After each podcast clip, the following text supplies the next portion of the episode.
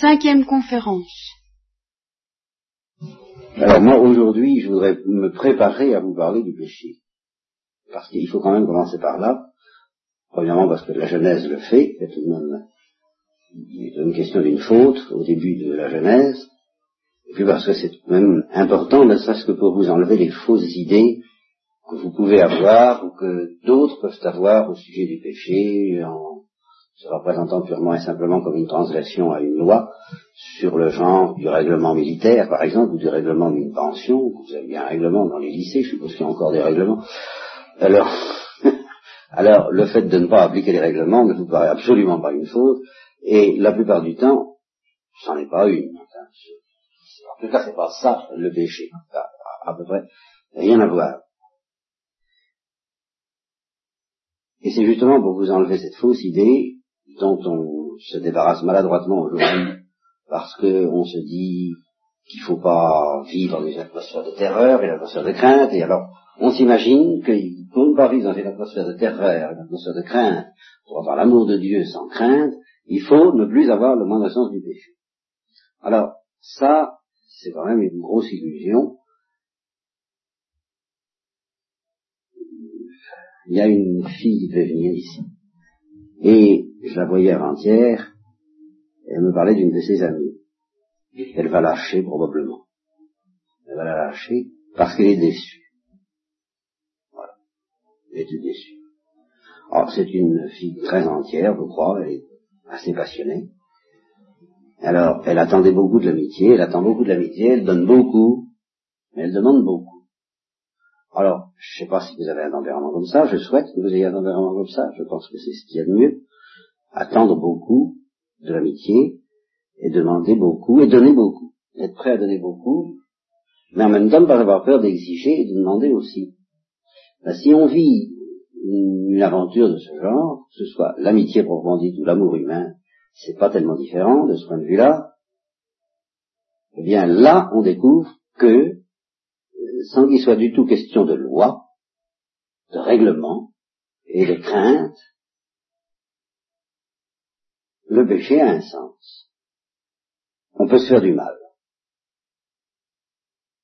On peut faire du mal à quelqu'un qui nous aime, en n'étant pas fidèle, ou en étant inconscient, ou en refusant de dialoguer avec lui, ou en refusant de tenir compte de sa sensibilité, de ce qu'il éprouve, de ce qu'il souffre. Et, ben, il le sent passer. Puis si jamais on vous fait subir ce traitement, vous le sentirez passer. Vous verrez ce que c'est.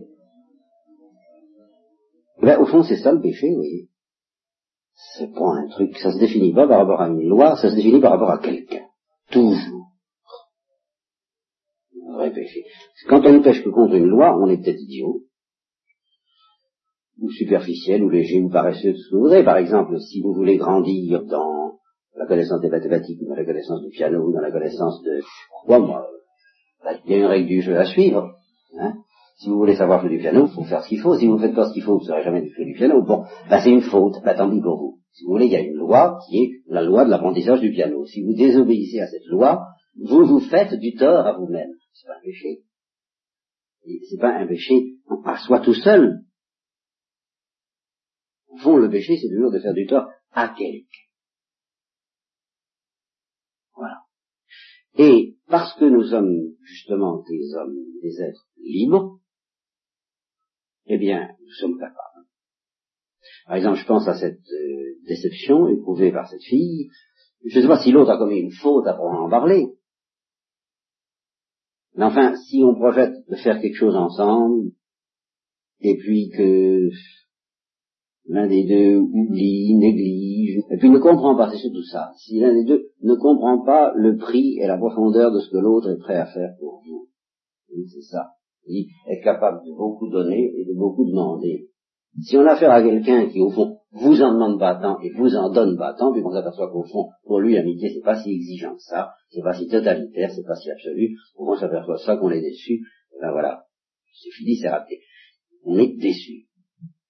Mais je suppose que vous viviez entre deux êtres alors qui comprennent ça, l'un et l'autre, qu'il faut se donner beaucoup, et qu'il faut aussi se demander beaucoup pour que l'amitié, ça vaille la peine d'être à ce moment-là, à partir du moment où vous attendez beaucoup de quelqu'un et vous voulez lui donner beaucoup, ben vous comprenez qu'entre vous deux peut intervenir, il peut se passer quelque chose qui s'appelle le péché. Mais il faut beaucoup s'aimer pour ça, voilà ce que je veux dire. Pour que le péché ait un sens, ça ne peut avoir un sens qu'entre des gens qui s'aiment vraiment. Alors si des gens qui s'aiment vraiment se font du mal, alors là, voilà le péché. Si l'un des deux trahit l'autre, l'abandonne, n'est pas fidèle. Et dans la Bible, si vous lisez la Bible, vous verrez la permanence extraordinaire de cette notion de fidélité. Dieu passe son temps à reprocher son infidélité à son peuple.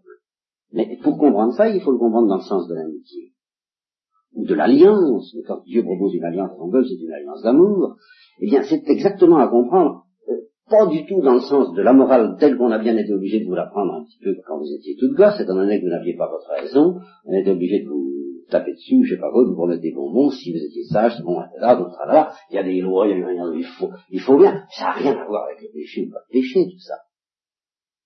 Au fond, je dis, le péché, ça ne peut être commis, vraiment, le, le vrai péché, qu'en face de quelqu'un qui nous aime et même plus encore que ça, je dirais en face de quelqu'un de qui on a accepté son amour, on lui a promis d'être fidèle, on lui a promis de vivre cette aventure avec lui, et puis on trahit. Alors là, ça c'est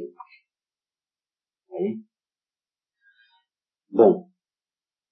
Alors, je reprends ce que je vous disais la dernière fois, je me rappelle plus très bien, encore une fois, ce que j'avais dit dans cet engin, ce que je vous ai fait entendre dans cet engin. Enfin, il y a des questions, je crois, de l'intimité de Dieu, hein, je crois de la prière. Hein, et du goût qu'on peut éprouver de temps en temps dans la prière, quoi. Ou ne pas éprouver, et je vous ai dit, si on ne l'éprouve pas, eh ben, c'est la faute euh, au péché originel, quoi. Bon. Cette intimité, il faut aller plus loin, parce que pour que je vous fasse comprendre que c'est que le péché, disons le péché tel que nos premiers parents l'ont commis, semblent bien l'avoir commis, et puis tel que nous risquons de le commettre, le vrai péché, le péché grave, le péché contre le Saint-Esprit dont Christ parle dans l'Évangile, et puis celui pour lequel il est tout de même mort en croix, c'est tout de même un peu ça la foi chrétienne, eh bien, il faut que je vous parle encore d'un tas de choses d'autres que le péché, avant. Que je revienne à cette histoire de l'intimité avec Dieu. Parce que cette intimité dans la prière, telle que nous devrions pouvoir l'éprouver facilement, et que nous ne pouvons pas facilement, ben, c'est encore qu'un début. Et un petit début, même tel que l'éprouvaient les premiers parents, c'est-à-dire, euh, je sais pas du tout comment j'ai pu décrire ça. Alors j'ai aucun souvenir, ça je vous préviens, euh, autre appel du pied. Et cette, euh, je sais pas comment j'ai pu décrire cette facilité qu'ils pouvaient avoir à sentir que Dieu était là, au fond de leur cœur, je sais pas, moi présent, et à lui parler facilement. En tout cas, ce qui est sûr, c'est que pour eux, même pour eux, la vie humaine restait quand même assez obscure. Donc qu'est-ce que nous faisons sur la terre? Au fond, nous n'en savons rien, la révélation mise à part. La foi nous le dit, mais la foi c'est obscur. Si vous laissez de côté la foi, la Bible, vous vous demandez qu'est-ce que nous faisons sur la terre, pas très clair. Il y a des gens qui en viennent fous de ces questions-là. Je vous dis ça en passant, peut-être que j'ai tort de vous parler de ça, mais enfin, j'ai lu récemment un livre sur les peintres modernes. Depuis, pas seulement modernes, ça commence avec Rembrandt. je me suis aperçu en lisant cela, parce que je connaissais pas beaucoup les peintres, la peinture ne m'a jamais intéressé autant que la musique, ça m'intéressait, mais enfin, pas trop, quoi. la musique m'intéressait beaucoup plus. Et je m'aperçois que les musiciens sont quand même des gens gâtés. Parce que je m'aperçois que les peintres connaissent facilement, enfin, des drames bien plus terribles que les musiciens. Un désespoir, chose d'effrayant. Pourquoi, j'en sais rien. Mais qu'il s'agisse de Rembrandt, déjà, qu'il s'agisse, alors vous avez peut-être entendu parler de Gauguin, de Van Gogh, et puis de Modigliani, des surréalistes, de tous ces gens-là, on a l'impression que c'était des fous. Et pas des fous du bas étage, non, ils étaient possédés par le pressentiment d'autre chose, d'une autre vie. Et ça les rendait fous. L'envie d'atteindre cette vie. Vous voyez, si je vous parle de ça, vous comprenez, quand on parle de ça aux braves gens, on leur dit, vous savez, il y a une autre vie, puis si on passe en cette autre vie, on peut devenir fou. Et là, on vous regarde d'un air de dire, oh oui, enfin, il fait son métier de panicateur, ou bien, oui, oui, oui, oh, oh, oh, bon. Mais ces mêmes gens, ils vont voir des peintures de ces gens-là. Mais allez voir la vie de ces types-là qui ont fait ces tableaux. Vous pouvez aller voir soit Van Gogh, soit Gauguin.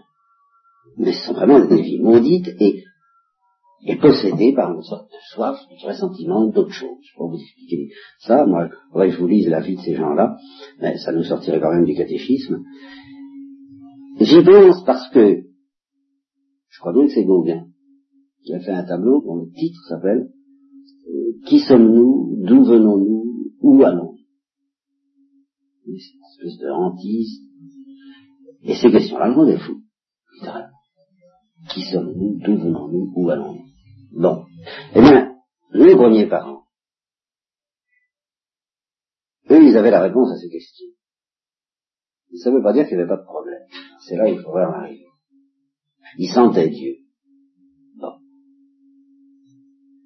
Facilement. Donc ils parlaient avec Dieu. Donc Dieu leur parlait. Et qu'est-ce que Dieu leur disait? Eh bien, Dieu leur disait, tu vas vivre quelque temps comme ça. Et puis, il va venir un moment où il va se passer autre chose. Il va se passer quelque chose. Au bout de ta vie, il va se passer quelque chose. Il ne parlait pas de la mort. Dans la Genèse, il ne parlait pas de la mort, puisque la mort est venue après le péché. Si tu manges de ce fruit comme il ne faut pas en manger, qu'est-ce que ça veut dire? Je vous en parle pas aujourd'hui. Vous pourriez poser trop de colle à ce sujet-là, je vous demande grâce. Bon, est-ce qu'il y avait un fruit, est-ce qu'il n'y avait pas? Je ne discute pas ça. Mais la menace de mort, je crois qu'en effet, elle n'est venue qu'elle n'avait un sens qu'après. Si tu ne fais pas justement ce que je te dis, tu mourras. Mais supposons qu'il ne s'est pas désobéi, qu'il ne s'est pas péché. Voilà. Qu'est-ce qui se serait passé? Ben, Il serait passé quelque chose quand même il serait quand même passé quelque chose de formidable. Il y aurait quand même une différence énorme entre la manière dont vivaient nos premiers parents et puis, je dirais, ce qui leur était promis. Je ne dis pas après la mort, puisque évidemment, il n'y pas la mort, mais il y avait autre chose. Quoi? Alors là, je ne sais pas si vous allez, vous savez, je vous parle de toutes ces choses-là en me disant, mais qu'est-ce qu'elles vont y comprendre, et qu'ils vont y comprendre les garçons, les garçons, ils n'auraient pas encore parlé de ça. Il y a quand même une chose, quoi que nos premiers parents avaient en commun avec nous. Ils ne voyaient pas Dieu face à face. Ils ne voyaient pas Dieu. Ils le sentaient. Ça, je l'ai dit. La grande différence, c'est qu'ils sentaient facilement Dieu. Alors je crois que j'ai dû évoquer des moments où on sent Dieu comme ça de temps en temps. Bon, et on dira oui, on ne peut pas en douter, ça y a pas de doute, il est là, on sent qu'il est dans l'univers. On a envie de lui chanter notre joie et bon, il y a des moments où on le sent. Bon, des moments où on le sent pas, Bien. Eux, ils sentaient tout le temps, d'accord, mais ils ne le voyaient pas. Et quand on aime quelqu'un, on a envie de le voir. Là encore, c'est l'expérience que, ou que vous avez faite, ou que vous ferez. Ou bien même à chaque fois que vous vous êtes séparés de vos parents, qui ont quelquefois envie de vous revoir, euh, puis ça, on a connu ça formidablement pendant la guerre de 39, alors là, il y avait des séparations qui duraient des années, on ne savait pas ce qu'était devenu ce qu'on aimait, alors on savait ce que ça voulait dire l'envie de voir. J'avais un de mes cousins qui était déporté, et qui avait un excellent moral d'ailleurs, qui avait supporté très bien tout ça, même s'il serait pas attendu, parce que ça avait l'air d'être le brave type qui se cassait pas trop la tête, qui n'avait pas un courage extraordinaire, ben, il a très bien traversé tout ça. Et il me disait, ah, le plus dur, c'était quand je pensais à la famille. Alors ça, c'était dur. Et un autre déporté avait dit aussi, j'ai trouvé la paix. J'ai mis cinq ou six mois à trouver la paix. J'ai trouvé la paix dans le camp de concentration j'y ai mis le prix, je ne pense plus jamais à ma femme. J'ai arrangé. Cela, je ne Maintenant, j'y pense pas, alors ça bon. Alors, vous voyez ce que ça peut être? Envie de voir. De voir, mais de voir, évidemment, pas simplement de voir dans une photo, ou même de voir au cinéma, si vous pouvez voir au cinéma, mais de voir de manière telle qu'on puisse parler avec l'autre, quoi, et puis se regarder. Bon. Alors, quand on aime quelqu'un, on a envie de ça nos premiers parents aimaient Dieu. Se rappelais, hein, ils aimaient Dieu. Alors ils avaient envie de le voir. Et Dieu leur avait dit, bien, d'accord, tu me verras. Vous me verrez. Au bout de votre vie. Alors, si vous voulez, il n'y avait pas la mort en perspective, mais il y avait quelque chose de formidable, un coup de bascule fantastique, au bout duquel, normalement, si nous n'étions pas pécheurs, eh on débarquerait dans la vision de Dieu. Bon. Alors, ce que je voudrais vous faire comprendre, ça, ça jusqu'à présent, je pense que vous comprenez à peu près ce que je vous dis. Ça n'est pas trop difficile. Ça va être plus difficile, et ça c'est pourtant le fond de toute l'affaire, c'est de vous faire comprendre eh que c'est un événement formidable et d'une certaine manière dangereux.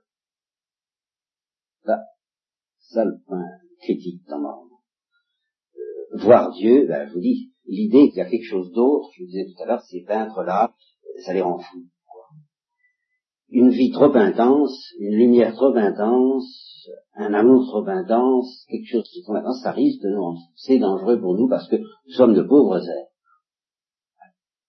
Alors d'un côté, on veut de l'infini, on voudrait bien. Et puis l'éternité, vous avez sûrement pas envie de mourir. Vous avez sûrement pas envie de mourir. ça m'étonnerait, enfin, j'espère bien, vous n'avez pas envie de mourir. Bon. Mais est-ce que vous savez ce que ça veut dire de vivre toujours? On a envie de vivre toujours. Quand on pense à ce que ça pourra être, ben, ça fait peur. Il y a les deux. Je dis, vous direz que Dieu est éternel. Bah oui, bah, je, je m'amène à parler d'autre chose, mais ça fait rien. Tout ça, ça se tient l'un dans l'autre. L'éternité. Je pourrais essayer de vous faire penser à l'éternité. Vous êtes capable de penser toute seule. Bah, ça fait peur. Ça donne le vertige. Alors, vous voyez, nous sommes de drôles de zig, au fond. Supposons que Dieu nous dise, bah, qu'est-ce que tu veux? Tu veux vivre toujours ou pas? Ne saurait pas quoi dire, parce qu'il y a des moments où tu veux pas vivre toujours, tu veux le néant, alors il nous montrerait la mort et la disparition. Ah non, non, non, je ne veux pas, je veux vivre, etc. Bon, tu veux vivre toujours, voilà l'infini. Tu te rends compte de ce que ça veut dire, mais dans des milliards d'années, ça n'aura pas encore commencé. Bon. Alors, basculer dans l'éternité, basculer dans l'infini, c'est quand même une drôle d'aventure. C'est un drôle de truc. Alors, nos premiers parents le sentaient bien, ça. Et alors là, Dieu leur disait, ben voilà, il y a un remède, il y a un moyen que ça soit pas dangereux. Il y a un moyen de venir chez moi, de venir dans ma lumière et dans mon amour, sans que ce soit dangereux. C'est, alors là, le grand mot de la Bible, c'est d'avoir la foi. Et le grand mot de tous les spirituels, de tous les mystiques, c'est d'être humble. Ça, c'est le sens des paroles de Christ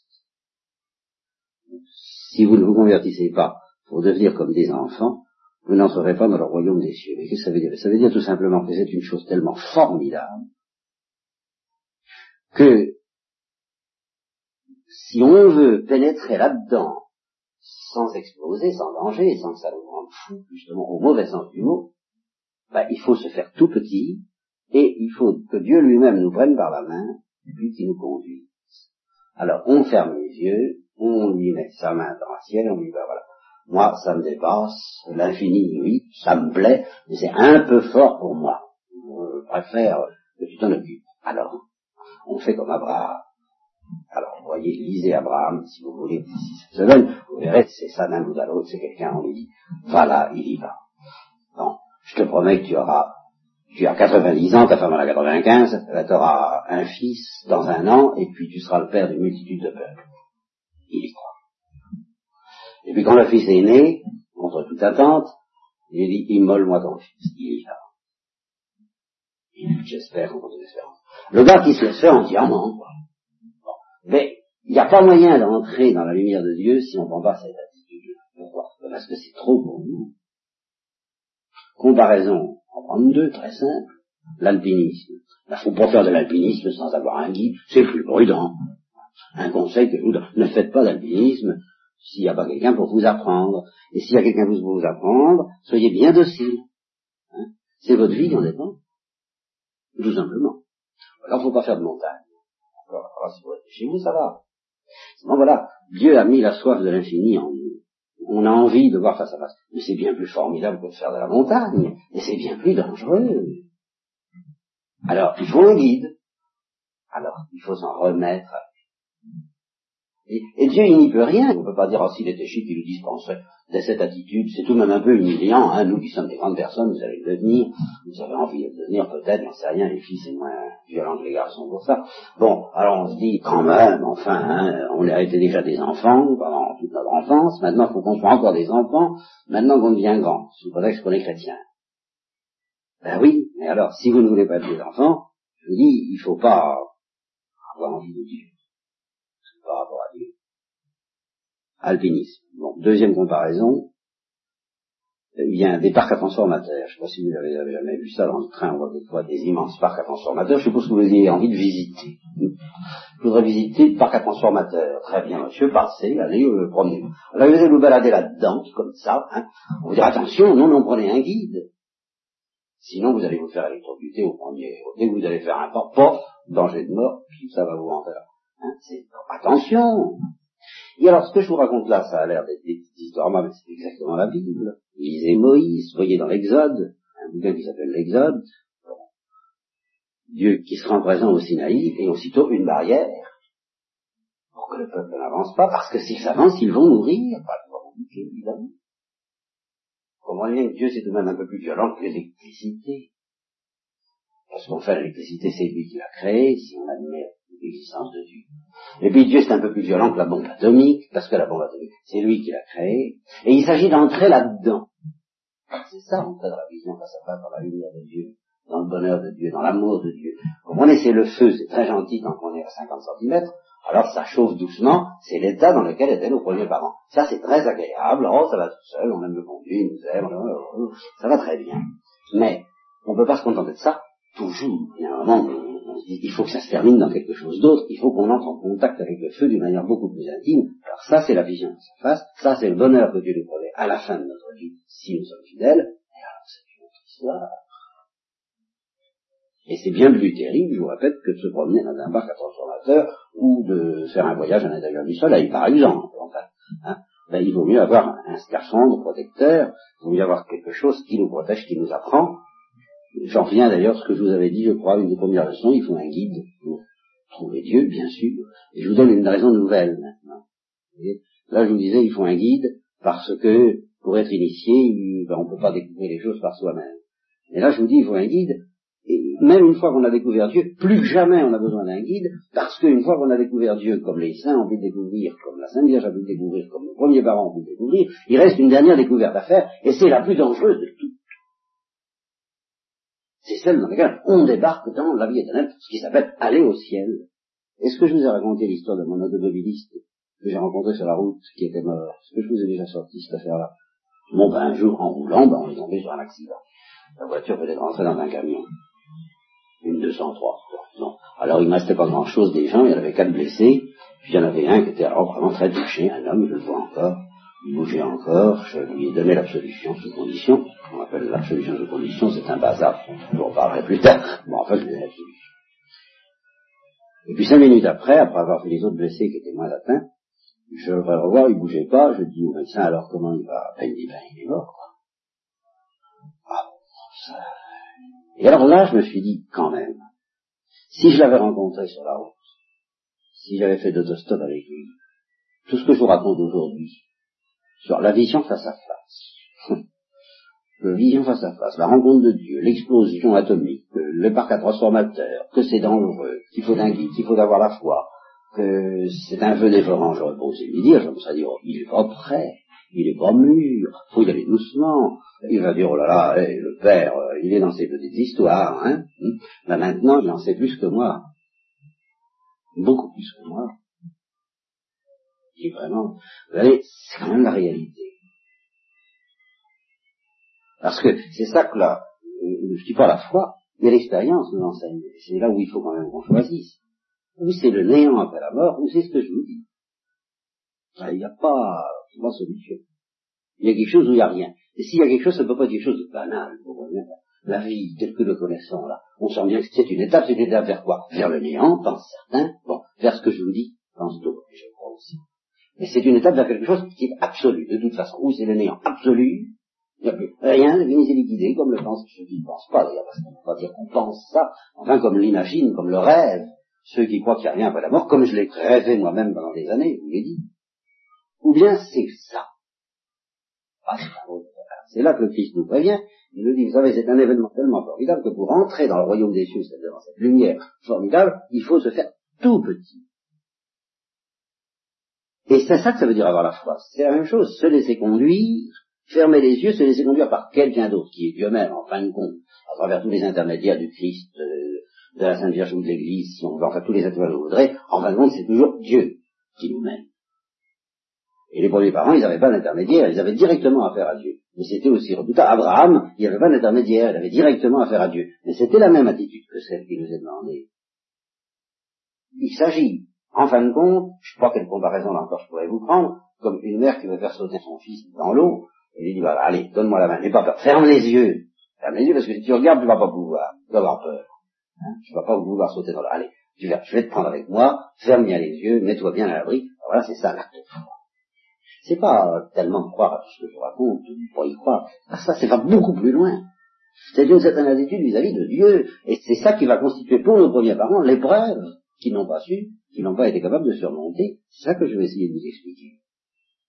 Parce que ça demande une telle humilité, ça demande de se faire tellement que on peut être tenté de relever la tête et de dire, oh bah après tout, est-ce que vraiment c'est absolument indispensable d'en arriver là D'être réduit à ça? Enfin, c'est-à-dire, est-ce qu'il n'y aurait pas moyen de s'arranger autrement? J'en demande pas tant, enfin, ça c'est très beau, mais enfin, il y aurait peut-être moyen tout de même de vivre une vie honnête, mais enfin, qui soit pas aussi folle. Et alors, à ce moment-là, c'est une sorte d'insurrection contre Dieu. Et c'est ça le péché. Et nous en revenons alors à la comparaison d'habitude, je disais tout à l'heure, c'est, on a un ami, on lui dit, ben non, je marche plus avant. Ça va bien, jusqu'à présent, ça marchait entre nous, mais là, tu me demandes des choses, euh, tu nous fais explorer des forêts et des forêts, les premières ça va bien, mais maintenant je commence à avoir mon compte, je, ne te suis pas. Au revoir, continue ta vie tout seul. C'est ça le péché. Ça le péché en tout cas de nos premiers parents. Comment ça s'est passé, il faudra que je vous l'explique. Je vous annonce ce que je ferai la prochaine fois si je ne change pas de programme, mais enfin je crois que c'est trop important pour que je vous parle pas de ça. Il y a deux manières possibles de pécher. Et là, je vais être obligé de vous parler de personnages étranges dont il est beaucoup question dans la Bible et auquel on ne croit plus du tout maintenant, qui s'appellent les anges, ou les esprits purs. Et je vais vous dire pourquoi je suis obligé de vous en parler. Parce qu'il y a deux manières de pécher. On peut pécher comme quelqu'un de très intelligent ou on peut pécher comme un imbécile.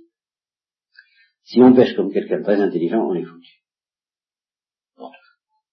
Ça, c'est les esprits purs. Si on pêche comme un imbécile, alors Dieu peut nous sauver, il peut nous rattraper. Et ça, c'est nos premiers parents, et c'est mais pour vous expliquer comment on peut pécher comme un imbécile, il faut d'abord que je vous explique comment on peut pécher comme un être, comme quelqu'un de très intelligent. Parce que malgré tout, malheureusement pour nous, même quand nous péchons comme des imbéciles, il y a tout de même un petit quelque chose, il y a tout de même une petite malice qui ressemble de très loin, heureusement, enfin tout de même, à la manière dont les esprits purs ont péché. Alors il faut que vous sachiez que ça existe, et que c'est ça qui nous menace. C'est d'ailleurs comme ça que nos premiers parents ont péché, d'après la Bible, c'est qu'il y a eu un être bien plus intelligent qu'eux, et bien plus révolté qu'eux, qui leur a suggéré, qui les a amenés à faire les idiots. Il a dit, mais non, mais non, mais non, mais non, mais non, devenir un enfant, se faire tout petit, s'abandonner, fermer les yeux, mais c'est pas nécessaire, alors voyons un peu de dignité. Alors eux, ils n'ont pas très bien vu euh, ce qu'ils faisaient, pas très clairement, ils ont été un peu bêtes, beaucoup moins que nous, je sommes encore beaucoup plus heureusement nous, mais euh, ils ont tout à fait été un peu bêtes, mais celui qui était derrière, il s'était révolté en pleine lumière. Alors ça paraît inconcevable, ça paraît impensable. Comment peut-on refuser l'amour de Dieu en pleine lumière? Ben, Je crois que si on ne comprend pas ça, si on n'y croit pas, on ne peut pas comprendre le message chrétien parce que je vois pas pourquoi le Christ se serait fait crucifier pour nous sauver s'il n'était pas question de nous sauver de quelque chose d'extrêmement grave. Vous comprenez, la faiblesse humaine, la bêtise humaine, c'est pas tellement difficile à soigner. Vous êtes bête, je vous donne de l'intelligence. Vous êtes euh, faible, je vous donne de la force. Mais la révolte, ça se soigne pas comme ça. Dieu ne peut pas nous délivrer de la révolte uniquement en nous disant, ben, je vais te soigner. Il faut qu'il nous convertisse. Et alors là, il faut quelque chose de formidable, qui s'appelle justement le mystère de la croix, sur lequel nous ne pouvons pas nous convertir. Voilà, alors je crains que tout ce que je vous ai dit là commence à être un petit peu obscur pour vous. Euh, c'est pas tellement obscur, c'est mystérieux. Mais petit à petit, j'espère que vous comprendrez un peu ce que je veux dire. En tout cas, la prochaine fois, nous examinerons le péché des esprits. Et puis le péché de nos premiers parents. Pourquoi et comment, devant le bonheur de Dieu, les uns comme les autres, on peut dire non. En gros, c'est à cause de ce que je vous dis là. Mais il faudra que nous voyions ça plus près. Parce que ça demande d'être tellement humble que ben, il y a quelque chose en nous qui est capable de dire non, moi je veux pas. Et Dieu nous a donné là le pouvoir terrible de lui dire non, si nous ne voulons pas. Ça, il le respecte absolument. Voilà, alors nous verrons ça la prochaine fois.